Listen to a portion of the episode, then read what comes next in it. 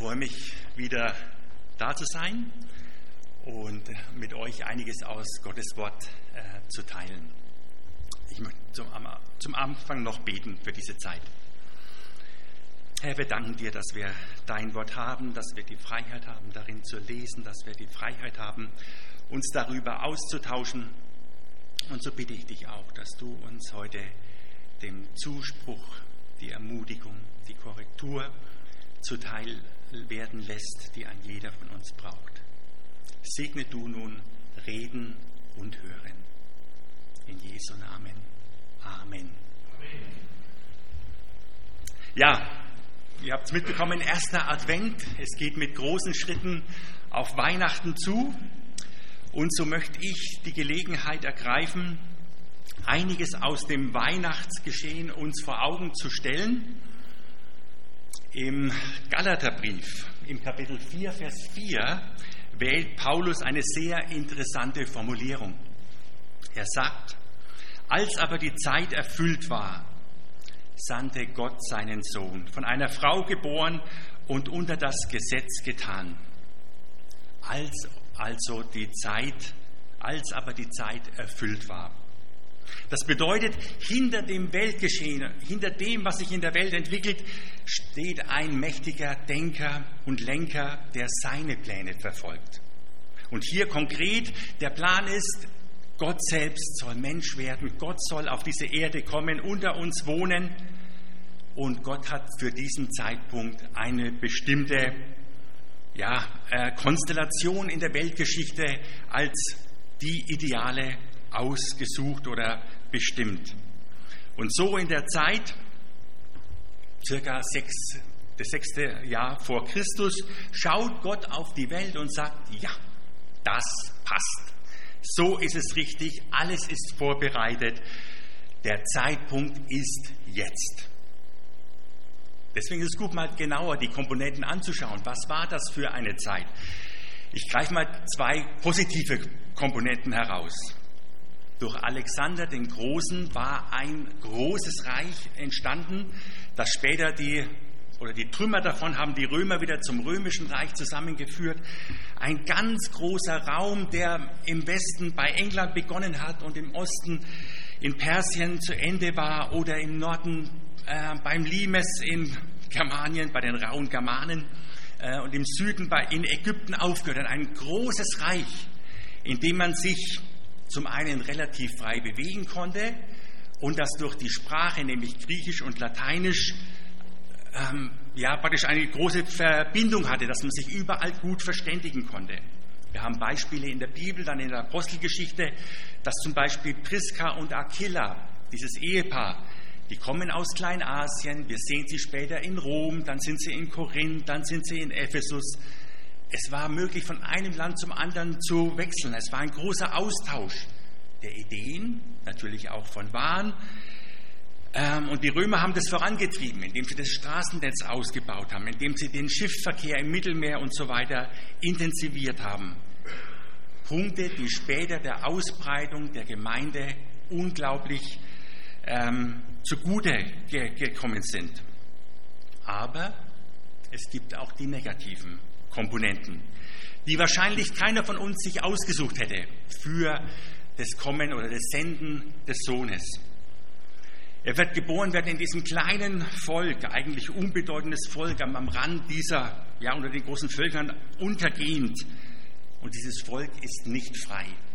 Es wird bestimmt von den Regenten in Rom, die ihre Steuern festlegen, die wiederum Regenten in Israel einsetzen Vielleicht mal dazu auch ein paar Beispiele aus dem Neuen Testament. Ihr kennt vielleicht den Ausspruch Jesu, wo er sagt, wenn jemand eine Meile von dir fordert, gib ihm zwei. Das war ein Gesetz der Römer. Wenn ein Römer unterwegs war und er hat ein schweres Bündel zu tragen oder muss irgendwas wohin bringen, dann sieht er einen Juden und er geht hin und er schmeißt ihm alles zu Füßen und sagt, so, eine Meile bist du verpflichtet, für mich zu tragen. Ja gut, die Juden werden nach einer Meile, ich sagte, jetzt ist die Meile um, schmeiß ich es wieder hin und du kannst dir den nächsten suchen. Und Jesus sagt, nein, gib ihm zwei. Also da war Willkür. Du hast irgendwas zu tun, kommt ein Römer, zack, bist du schon engagiert. Dann dieser Pilatus.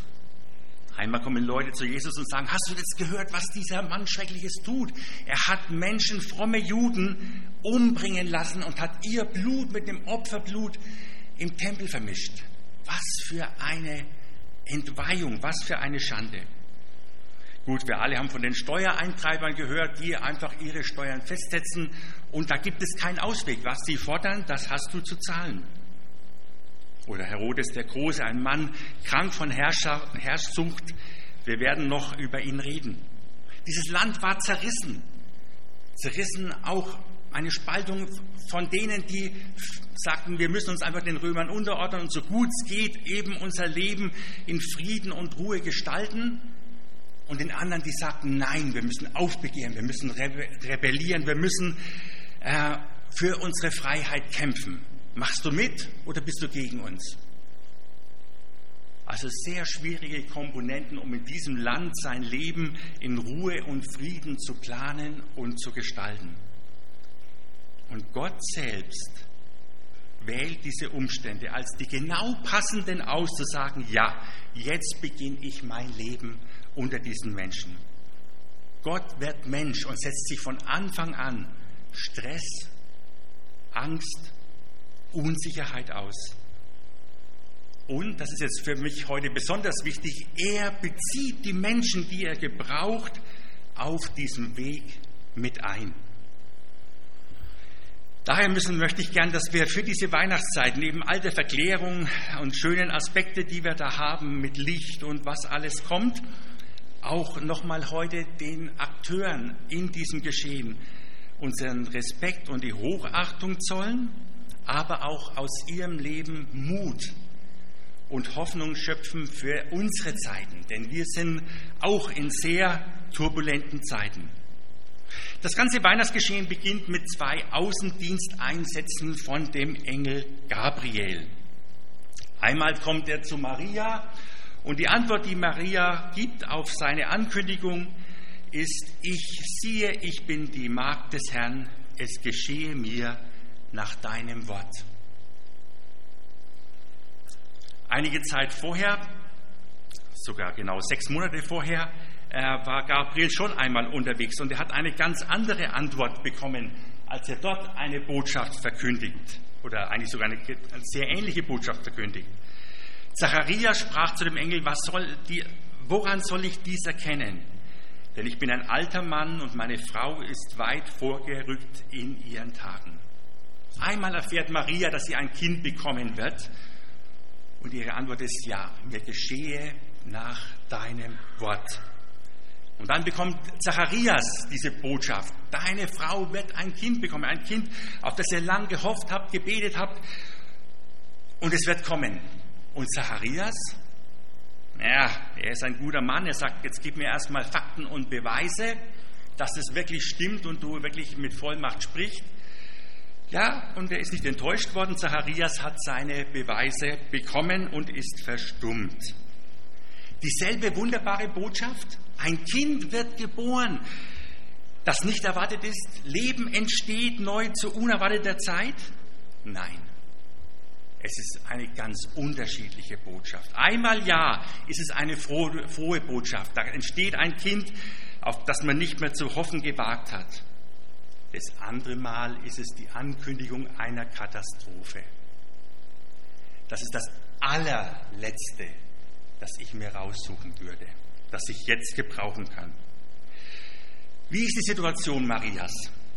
Einige Monate vorher wahrscheinlich haben die beiden Familien äh, beschlossen, man hat einen Ehepartner für das Kind gesucht, man hat ihn gefunden, man hat im Familienkreis rumgeschaut, in der Verwandtschaft und findet die, den richtigen Partner. Beide Familien werden sich einig Beide Familien stammen aus dem Hause Juda. Man kennt sich, man vertraut sich. Es ist das beste Fundament für eine glückliche Zukunft der beiden Kinder.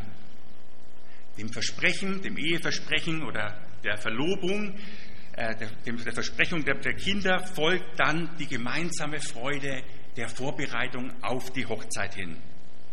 Da wird der Hausstand gerichtet, da werden Möbel besorgt, Wir haben ja einige Zeit im Orient, in, in der Türkei gelebt und haben das so mitbekommen. Das ist meistens die Verlobungszeit zwei Jahre.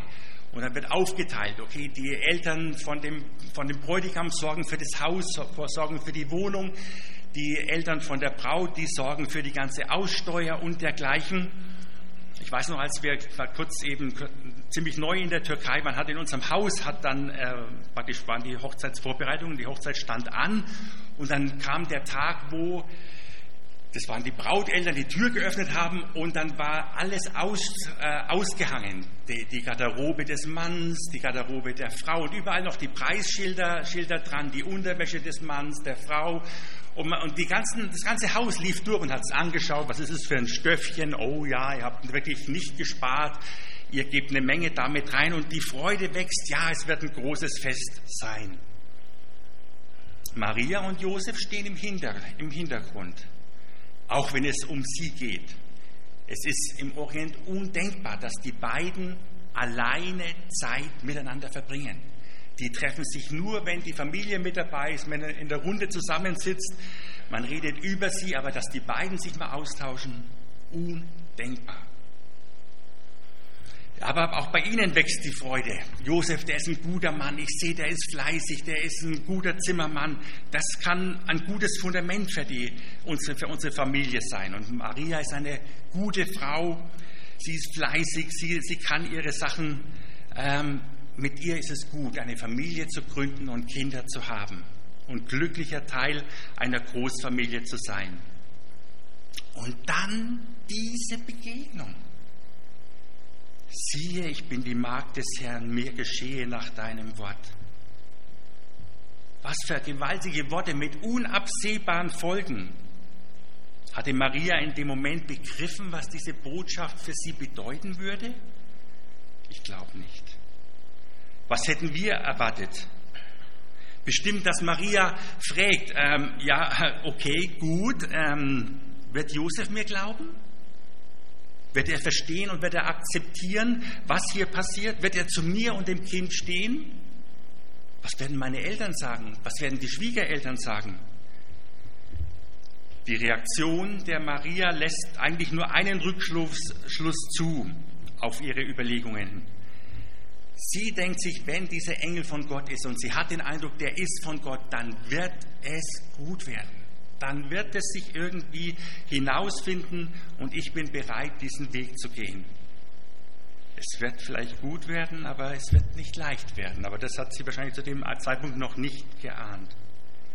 Es wäre so schön gewesen, wenn der Engel gesagt hätte, also Maria, es ist wunderbar mit dir hier zu plaudern, aber die Zeit drängt, ich habe noch einen zweiten Termin, ich muss rüber zu Josef und muss mit ihm reden. Das wäre schön gewesen hat er aber nicht. Was sind die möglichen Konsequenzen für Maria? Josef verstößt sie, die Familie verstößt sie, sie wird aus der Gesellschaft ausgeschlossen. Im schlimmsten Fall gibt es einen Prozess und sie wird am Ende mit der Todesstrafe durch Steinigen belegt.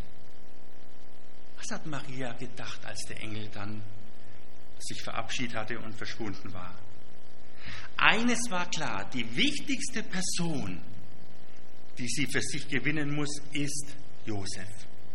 Wenn er zu ihr steht, dann ist sie sicher. Ihn gilt es zu überzeugen. Tja, aber wie komme ich an ihn ran? Wie kriege ich ein Vier-Augen-Gespräch mit ihm? Das ist undenkbar. Vor allem, was soll ich ihm sagen? Josef, da ist was, über was wir reden müssen ich bin schwanger. Aber nee, nee, nee, nee, nee, jetzt denkt man nichts Falsches. Es ist alles gut, das Kind ist von Gott durch den Heiligen Geist. Ja, nicht sehr. Für ein guter Stadt. Aber was für ein Gefühl für sie. Ich meine, da ist eine neue Situation, in der sie sich befindet, die ihr Leben völlig verändern wird. Und sie braucht so dringend Hilfe. Sie braucht so, jemand, so dringend jemanden, dem sie ihr Herz ausschütten kann. Und es gibt niemanden in ihrem Umfeld, dem sie sich anvertrauen könnte, ohne dass eine Lawine ausgelöst wird. Sie braucht jemanden, dem sie sich anvertrauen kann, aber jemand, der ihr auch Glauben schenken wird. Gibt es so jemanden? Ja, denn der Engel schließt in seine Worte ein und siehe Elisabeth, deine Verwandte. Auch sie erwartet einen Sohn in ihrem Alter und dies ist der sechste Monat bei ihr, die unfruchtbar genannt war. Interessant ist jetzt, dass der Engel nicht sagt, geh zu ihr, da findest du Hilfe, sondern er gibt nur den Hinweis, es gibt diese Person, die auch Besonderes erlebt hat. Aber was für eine Riesenhilfe für Maria. Wo genau Zacharias und Elisabeth wohnten, wissen wir nicht. Das heißt im Gebirge Juda. Und egal wo dieser Ort nun ist, sind es mindestens 80 Kilometer, die sie zurücklegen muss, um dorthin zu kommen. Wir wissen nicht, wie Maria es geschafft hat, von ihren Eltern die Erlaubnis zu bekommen, dass sie zu dieser Reise aufbrechen kann und dorthin geht. Die Tatsache, dass die Eltern sich haben gehen lassen oder ja, was da auch immer passiert ist, legt aber nahe, dass Maria jetzt kein Kind mit 14 Jahren oder so gewesen ist, sondern schon eher auf die 20 zuging. Gab es vielleicht Reisende, die gerade in diese Richtung unterwegs waren? Irgendwas hat Gott gemacht, er hat ein Timing angesetzt. Auf alle Fälle ist es möglich gewesen, dass Maria diese Reise angetreten hat und es war ihre oberste Priorität, jetzt Hilfe zu finden. Maria aber machte sich in diesen Tagen auf und ging mit Eile in das Gebirge in eine Stadt Judas. Und sie kam in das Haus des Zacharias und begrüßte Elisabeth. Der Engel weist den Weg. Maria beeilt sich dorthin zu kommen, weil sie so dringend Beistand braucht. Wie ist es in unserem Leben? Haben wir Menschen, ähm, denen wir gute Freunde sind, die wir begleiten in Zeiten der, der Not? Gibt es Menschen, wo wir das erfahren haben, dass wir in einer Zeit tiefster Krisen und Bedürftigkeiten Menschen an der Seite hatten, die uns geholfen und getragen haben? Maria kommt dort an und erfährt eine ganz besondere Begrüßung durch Elisabeth. Schau mal, ob ich das auf dem Vers habe. Äh, nein. Ähm, aber ich denke, ihr, ihr, wisst, was dieser Gruß der Elisabeth war. Und es muss eine Riesenermutigung für Maria gewesen sein. Gott ist da. Gott hat jetzt auch über ihr Kind im Mutterleib, das da in, in, entsteht, auch zu Maria, äh, zu Elisabeth und, und ihrem Kind ge, gesprochen. Gott ist da. Er redet, er handelt. Und durch dieses direkte Reden wächst ein tiefes Band zwischen Elisabeth und äh, Maria oder diesen drei Menschen. Natürlich hat auch Zacharias nicht die geringsten Zweifel an dem Bericht äh, der Maria, denn er hat es selbst erlebt. Und natürlich, wie könnte er auch Zweifel äußern? Gemeinsam werden sie die nächsten Schritte aus dieser schwierigen Situation im Gebet und kämpfend suchen. Wie gesagt, es wäre so schön gewesen, wenn der Engel gesagt hätte, jetzt muss ich noch zu Josef, aber das ist nicht passiert. Und sie versuchen natürlich jetzt zu überlegen, wie können wir Josef erreichen. Zunächst mal die Kontaktaufnahme. Wir wissen da nichts drüber. Also wir können einige Sachen ausschließen. Sie haben bestimmt nicht angerufen, Sie haben keine SMS geschrieben, es war auch über WhatsApp keine Verbindung möglich. Brief schicken? Nein, der kann in falsche Hände geraten. Irgendwie haben Sie es geschafft, den Josef einzuladen. Komm rüber, wir müssen reden. Maria ist da, und er kommt 80 Kilometer. Einmal, vielleicht zweimal. Ich kann mir nur vorstellen, wie die Gespräche abliefen. Die, das Herzklopfen der Maria, die Angst, was wird daraus werden? Wie viel Gebet, wie viel Flehen, wie viel Tränen, wie viel Hoffnung und Verzweiflung lag in diesen Tagen. Immer wieder der Versuch zu überzeugen. Elisabeth wird ihre Dinge in die Waagschale geworfen haben. Zacharias hat bestimmt auf die Tafeln aufgeschrieben, hör zu, was ich erlebt habe. Es ist möglich, Gott tut Dinge, die nicht zu erwarten sind, außergewöhnliche Dinge. Josef schenkt mir Glauben. Und das Ergebnis? Leider nicht das Gewünschte. Josef aber, ihr Mann, der gerecht war und sie nicht öffentlich bloßstellen wollte, gedachte, sie heimlich zu entlassen. Josef hat bestimmt auch mit sich gerungen, hat all die Sachen, die Argumente in die Waagschale geworfen, aber er kommt zu dem Schluss, Nein, ich kann es nicht glauben. Es ist einfach zu bizarr. Aber er will sie auch nicht öffentlich bloßstellen, einem Gericht äh, übergeben und er will sie heimlich über, ver, verlassen, den, den Scheidebrief schreiben. Während er dies aber überlegte, siehe, da erscheint ihm ein Engel des Herrn im Traum und spricht, Josef, Sohn Davids, fürchte dich nicht, Maria, deine Frau, zu dir zu nehmen, denn das in ihr gezeugte ist von dem Heiligen Geist. Meine Zeit, letzte Sekunde greift Gott ein. Mann, oh Mann, oh Mann, das war knapp. Hat Maria manchmal gedacht, Mensch Gott, das hättest du alles viel einfacher machen können? All die Tränen, all die Angst, die schlaflosen Nächte und im letzten Moment abgewendet? Warum dieser Weg? Wäre es nicht einfacher gegangen? Gibt es Dinge in unserem Leben, wo wir zurückschauen und sagen, oh Mann, das war so eine schwere Zeit, das war so hart. Können wir aber dann manchmal vielleicht die Brücke schlagen und sagen, es war aber auch eine Zeit der Vorbereitung auf anderes, was dann noch kam, das durchstehen zu können? Und Maria blieb ungefähr drei Monate bei ihr und sie kehrte zu ihrem Haus zurück. Drei Monate blieb sie da. Warum drei Monate? Ja, nach drei Monaten stand die Geburt von Johannes dem Täufer an. Und sie wussten, großes Fest, alle Verwandten kommen zusammen, es wird gefeiert. Die beiden Familien sind nicht so weit entfernt voneinander, also jetzt äh, verwandtschaftsmäßig, dass es bestimmt Leute gab, die Maria gekannt haben und sagten, ja, da ist die Maria aus Nazareth. Hm, die sieht irgendwie komisch aus. Kann es sein? Nein, das kann nicht sein. Dem wollte Maria sich nicht aussetzen. Sie geht zurück nach, nach Nazareth. Ja, und ähm, es sind noch sechs Monate bei ihr bis zur Entbindung. Irgendwann in diesen kommenden Wochen steht die Hochzeit bestimmt an. Josef zieht die Hochzeit bestimmt vor. Ähm, ja, denn er steht zu seiner Frau und dem ungeborenen Kind. Und die beiden wollen ja bestimmt nicht, dass ein außereheliches Kind zur Welt kommt. Wie waren diese sechs Monate bis zur Entbindung für Maria und Josef? Gab es Verachtung für die beiden? Gab es soziale Ausgrenzung? Ja, wir werden uns dieser Frage später nochmal zuwenden müssen. Aber es bahnt sich am Horizont schon die nächste Krise an. Es kommt ein Befehl von ganz oben, der sie sich nicht entziehen, dem sie sich nicht entziehen können. Volkszählung. Für beide heißt das Reise nach Bethlehem in Juda, wo ihre Verwandten herstammen.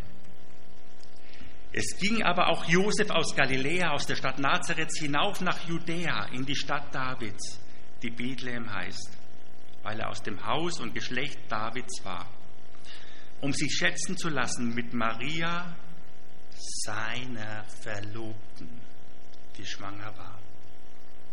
Laut diesem Bericht, den Lukas geschrieben hat, und wir wissen von ihm, dass er Maria getroffen hat und sie ihm alles erzählt hat, waren die beiden sechs Monate später nicht verheiratet.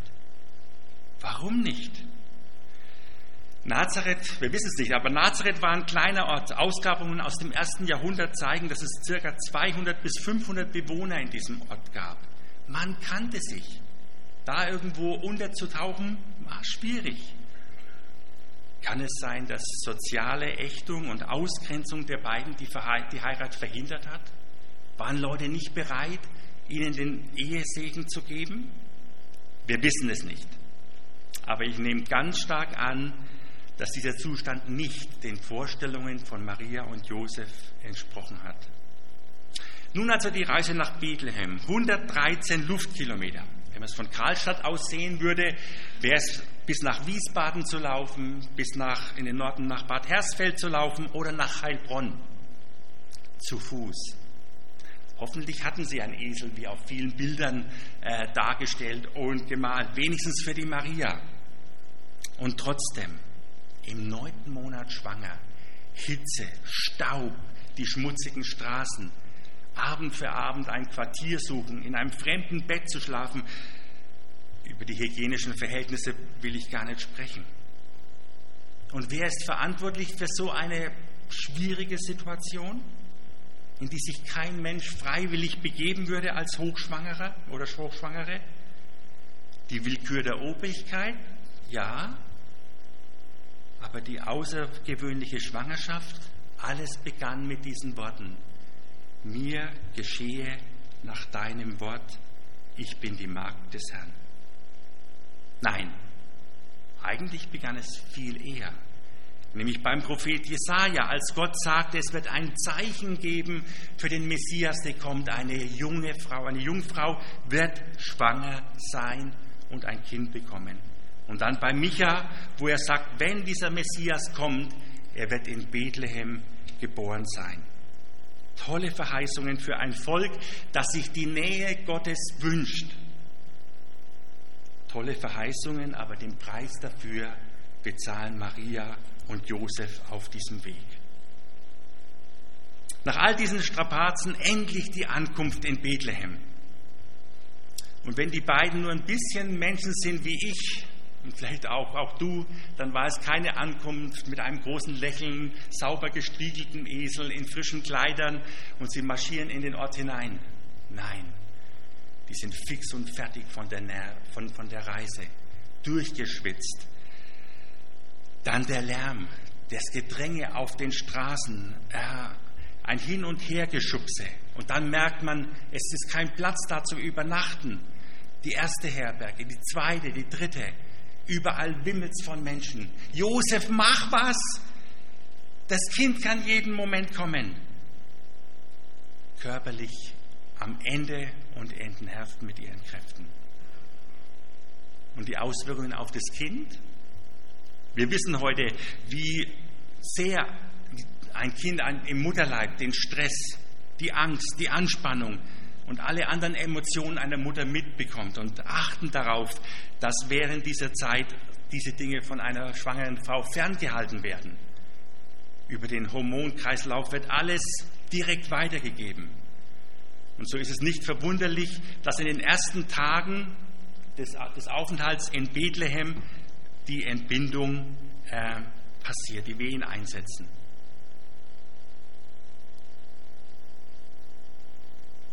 Was ist es alles, was diese drei nicht hatten? Ein sauberes Bett, vertraute Umgebung, innere und äußere Ruhe, um sich auf diese schwere Sache der Entbindung vorbereiten zu können. Vielleicht eine Hebamme oder zumindest eine erfahrene Mutter, die einem Beistand und äh, Hilfe gibt.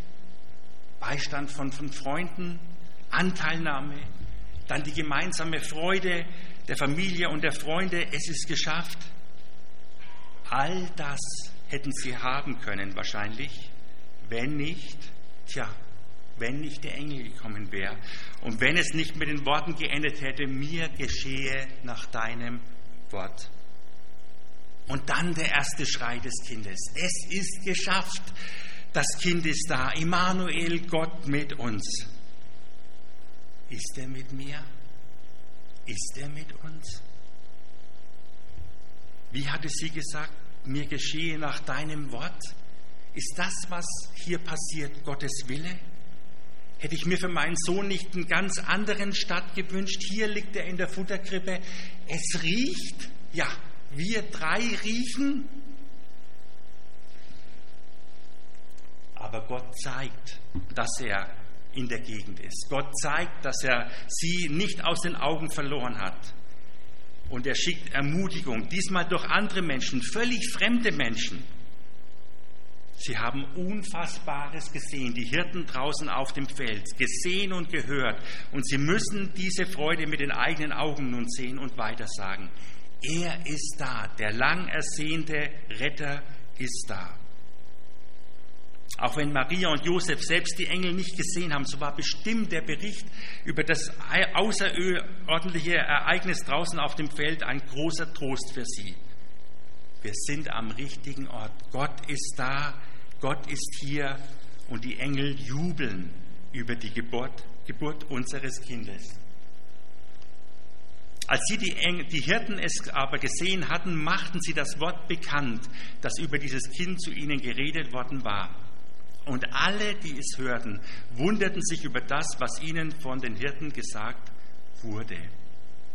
Ermutigung durch diese Männer, durch die Hirten. Gott stellt den, der jungen Familie die Hirten als Freunde zur Seite. Aber nicht nur das. Ich kann mir gut vorstellen, dass die Hirten zunächst mal hingingen und sagten, Mensch, ihr könnt nicht hier im Stall bleiben. Das, das geht nicht. Wir finden einen Platz und die haben irgendwo Quartier geschaffen für die drei und begonnen denen auch Sachen zu geben und zu bringen, die sie brauchten. Die hatten ja nichts. Am achten Tag war dann die Beschneidung und die Namensgebung für Jesus. Und wir erinnern uns an Zacharias und Elisabeth, was für ein feierlicher Moment mit all den Gästen das gewesen ist. Maria und Josef sind in Bethlehem, in der Fremde. Aber ich bin mir sicher, dass ihre neuen Freunde, die Hirten oder andere, die sich dem angeschlossen haben, mit dabei waren. Und Jesus bekommt seinen Namen. Und ich nehme an, dass äh, Josef noch einmal das auch äh, gesagt hat, was äh, ihm der Engel sagte im Traum. Er soll Jesus heißen, Jehoshua auf Hebräisch, Jahwe rettet. Denn der Engel hat ihm gesagt, er wird sein Volk von ihren Sünden retten. Was wissen wir sonst noch über diese ersten Wochen dieser drei zusammen? Wie geht es ihnen eigentlich materiell, finanziell?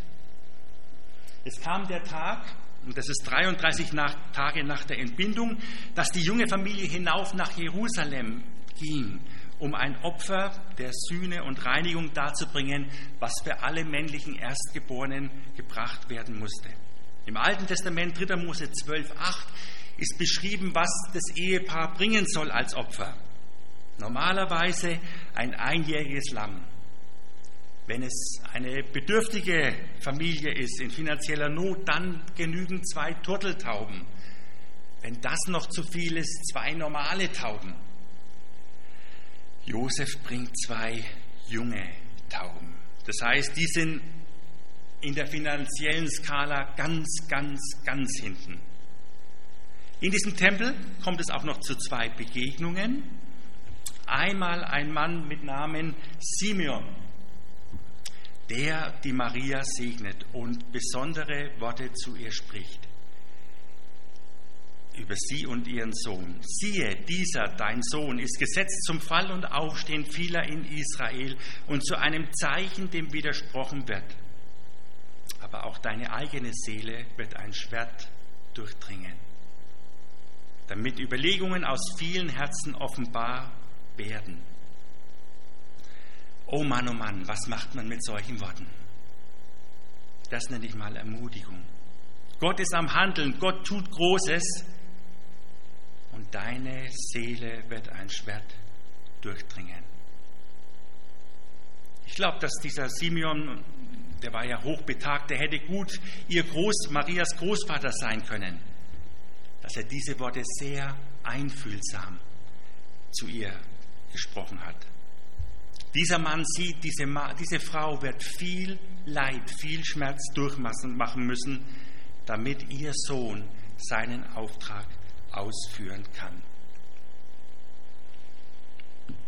Nach diesem Darbringen dieses Opfers im, im Tempel geht, gehen die drei zurück nach Nazareth in Galiläa. Die Volkszählung ist vorbei. Die Entbindung ist vorbei, die Beschneidung des Opfers sind vorbei. Alles könnte jetzt etwas mehr Ruhe gebrauchen nach diesen turbulenten Monaten. Es sollten ruhige Monate jetzt kommen.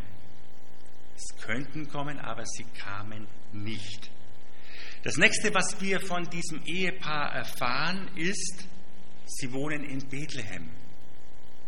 Knapp zwei Jahre ist, sind vergangen. Was ist passiert? Wir können es nur vermuten. Die Anfeindungen, die Ausgrenzungen in Nazareth standen im krassen Gegensatz zu der Freundlichkeit äh, der Menschen in Bethlehem. Und so treffen die beiden irgendwann in diesen zwei Jahren die Entscheidung, weißt du was, wir brechen unsere Zelte hier in Nazareth ab und wir ziehen nach Bethlehem. Josef verlässt seine Arbeit. Das ist ein wichtiger, also ein großer Schritt und er geht natürlich nicht ohne Enttäuschungen, Verletzungen und zerbrochene Beziehungen ab. Neustadt in Bethlehem, neue Arbeit, neue Freunde und irgendwann sind sie auch keine Fremden mehr in Bethlehem. Aber das Ganze ist natürlich auch das Timing Gottes, der im Hintergrund wirkt. Sie mussten wieder in Bethlehem sein, denn es stand eine wichtige Begegnung dort noch aus. Aber der, der Weg dorthin, die Umstände, das war bestimmt nicht das, was die beiden sich äh, ausgesucht hätten. Es sind circa zwei Jahre nach der Geburt in Bethlehem vergangen, als Reisende aus dem Osten in Jerusalem für großen Aufruhr sorgen. Mit hartnäckigen Fragen nach einem neugeborenen König. Wo ist er wohl? In Matthäus 2, Vers 3 lesen wir, Herodes und ganz Jerusalem erschraken über diese Frage, die die Reisenden stellen. Und dank der Prophezeiungen im Alten Testament können diese Reisenden schnell an den Ort gewiesen werden, wo sie an der richtigen Adresse sind.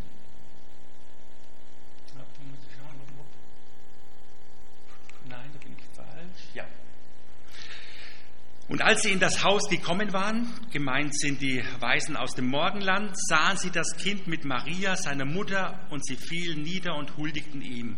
Und sie öffneten ihre Schätze und opferten ihre Gaben, Gold und Weihrauch und Myrrhe. Die drei lebten wahrscheinlich in einfachen Verhältnissen, aber sie sind jetzt in einem Haus. Sie verdienen gerade das, was sie zum Überleben brauchen, und dann auf einmal dieser Besuch. Oh, was für ein Segen der Gaben. Josef, schau nur. Und die Botschaft der Männer. Was für kostbare Geschenke.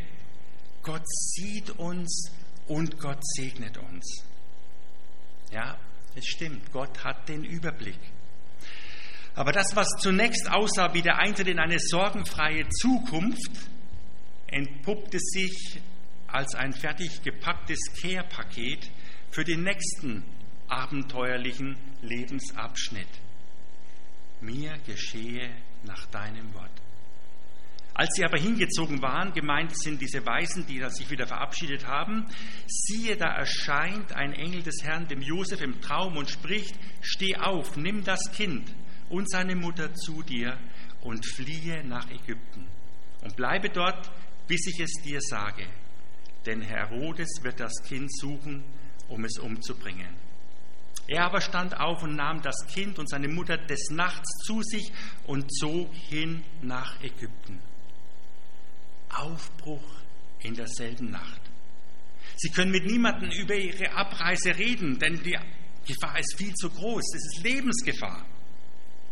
Sie können wahrscheinlich dann in Ägypten sich auch nicht an die jüdische Community halten, weil die Gefahr auch wieder zu groß ist, dass irgendjemand Anhänger des Herodes ist und Fragen stellt. Ja, warum seid ihr gekommen? Wo kommt ihr her? Wo genau habt ihr zuletzt gewohnt? Die krankhafte Angst des Herodes, seine Macht abgeben zu müssen oder seinen Erben nicht selbst bestimmen zu können, war im ganzen Reich bekannt.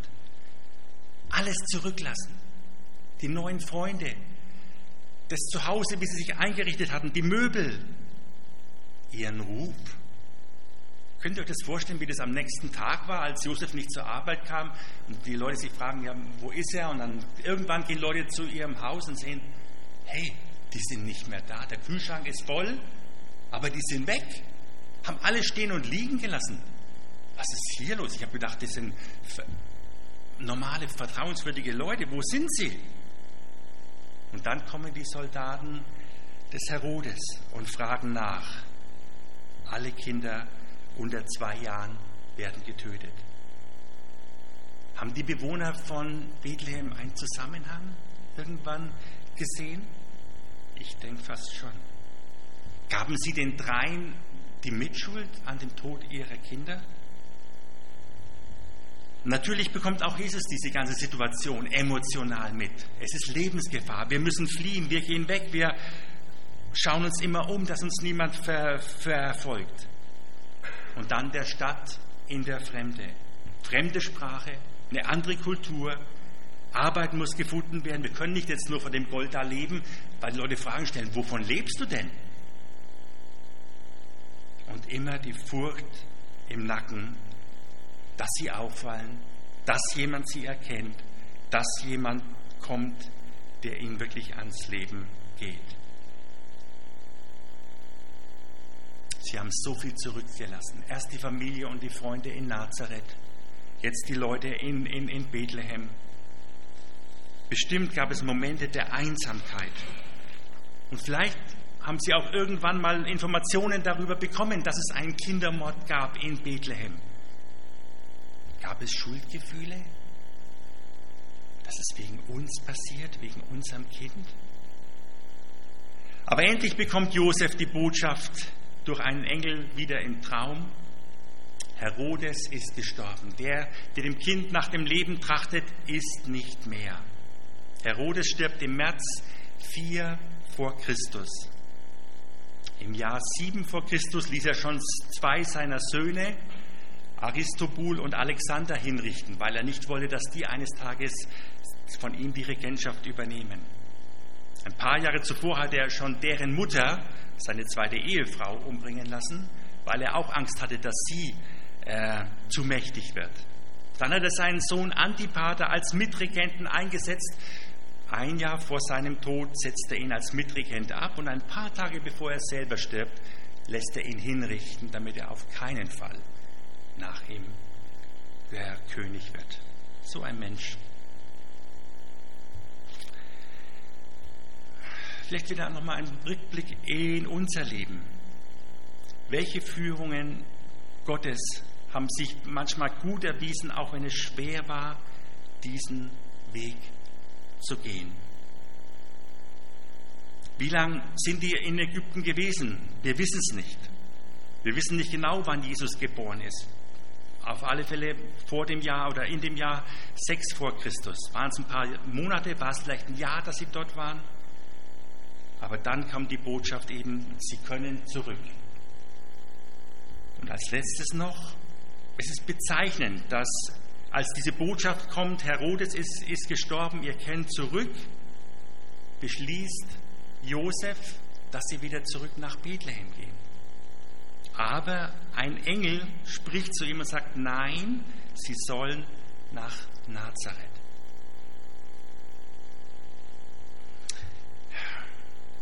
Hatte Zeiten, aber Gott war dabei. Und trotzdem, auch, auch wenn Gott an ihrer Seite war, ging es durch viele Ängste, Tränen, Nöte. Vielleicht noch mal ein paar Fragen für uns abschließend zu bedenken. Wo hat Gott dir in schweren Zeiten Menschen zur Seite gestellt, die dir Unterstützung und äh, Hilfe waren? Dankst du ihnen auch dafür oder hast du das nochmal persönlich zu Ausdruck gebracht?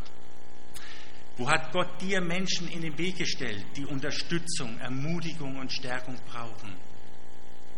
Bist du sensibel für Gottes Reden? Bist du dann der Mensch an ihrer Seite, den sie brauchen? Wo hat sich in deinem Leben schwere Dinge, die zuerst wirklich schwer waren, dann doch als gut herausgestellt oder als Vorbereitung auf Dinge, die später kamen? Und natürlich, wir haben immer die Freiheit, zu Gott zu sagen, wenn wir seine Führung nicht verstehen. Und sagen, Gott, hilf mir da, das richtig einzuordnen und deine Wege zu, deinen Wegen zu vertrauen und dir Glauben zu schenken, dass du es gut führst. Amen. Ich möchte noch mit Gebet abschließen.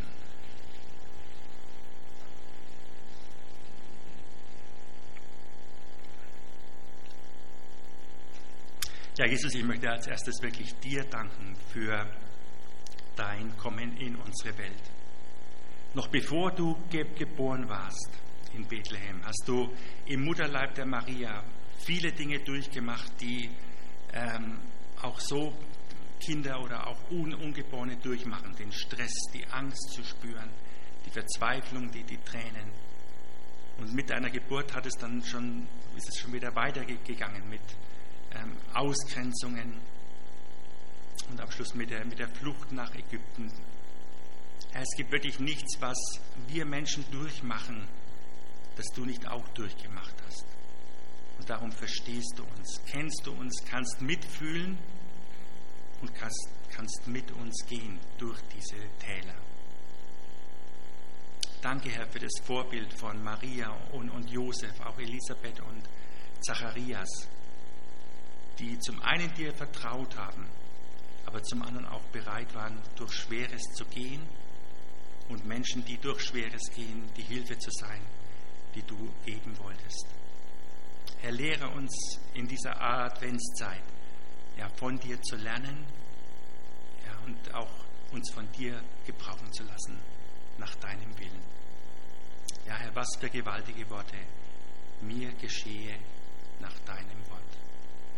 Amen.